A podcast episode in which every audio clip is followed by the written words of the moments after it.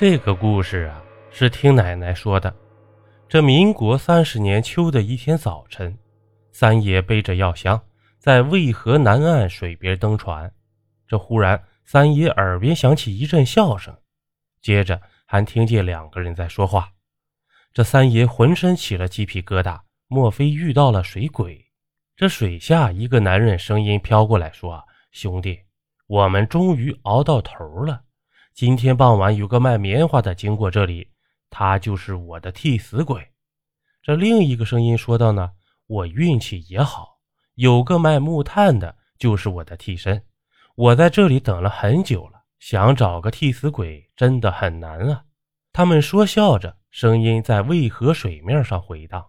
这三爷听着心里很生气，就摸了一把沙子扔到了河中，骂道：“你们凭什么暗算别人？”他们都是有家有舍的庄稼人。这一会儿啊，水面起了波纹，声音不见了。三爷便喊道：“有本事抓几个土匪，为啥要惹好人呢？”这话音刚落，有个声音飘过来说：“三先生，你少管闲事。他们都是造孽太多，阎王爷恩准给我们当替身的。”三爷便问：“他们到底有什么罪孽呢？”水中的声音说。一个不敬老，一个把朋友推进黑井，霸占人家媳妇儿。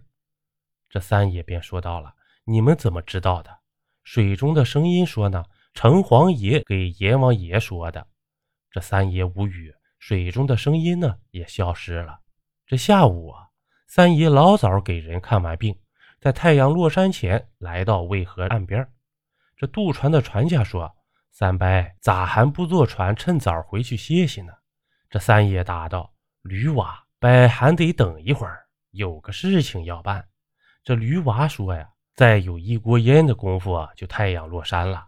到时回去路难走，还是早早坐船回去吧。”这三爷说：“呢，驴娃，你一家几辈子在渭河撑船，没有听见过水中有人说话吗？”这驴娃说：“我没有听到过，不过听我爹说，他听见过。”这三爷便问了：“他听见什么了？”这驴娃说：“一个女人被土匪糟蹋死了，在这里等了十年。这一天，土匪过河，被从船上拉到水中淹死了。”这三爷心跳加快，忙说：“真的？”这驴娃说：“呢，听大人说的，我也没有什么经历过。”这三爷就把早上出诊、等船时听见水中的声音的事情一五一十的说了。这时呢，驴娃听了脸色发白，跪倒在地说：“我的妈呀，我的好三伯，你娃胆小，今后怎么敢在这里渡船呢？”这三爷一阵跺脚，吼吼嗓子说：“为人只要行得端，走得正，半夜不怕鬼打门。这再说了，你渡船就是积善行德的事情，不要怕。”这驴娃说：“伯，我们还是自己管好自己，不要惹麻烦。”不要把鬼得罪了为好。这三爷说呢，人犯了错，改了就是，怎么能这样冤冤相报呢？这驴娃说：“我的好三伯，你千万别惹事儿。这年头人心惶惶，天色不早，赶紧赶路吧。”这三爷硬着嗓子，干脆的说：“我想看看是不是真的，是不是有这么回事这一会儿啊，果然有两个人走过来。这三爷问。兄弟，今天做什么生意？他们一前一后说：“老哥，我们卖木炭、卖棉花的。”这三爷听罢，心里更是忐忑不安。这心想啊，今天真的遇见水鬼了，这该咋办呢？这时，他们三人和另外几个人坐上木船。这驴娃撑船时脸色发白，偷看着三爷，这眼睛里啊流露出惊恐。三爷给两个生意人说：“你们不要说话，手把铁环抓紧，无论遇到什么情况，都紧紧抓牢，不要松手。”这生意人问：“怎么了？”这三爷笑笑说：“少废话，听我的，不然就没命了。”这一个生意人说：“呀，我是杀猪的出身，怕什么？”这另一个生意人说：“呢，我当过土匪，怕什么？”这个世道，阎王爷也怕恶鬼。这三爷愣了一下，没话说了。这不几分钟功夫啊，船到了河道中央，这忽然起风了，水潮涌起了浪花，两个生意人的行囊被狂风卷起，飘到水里。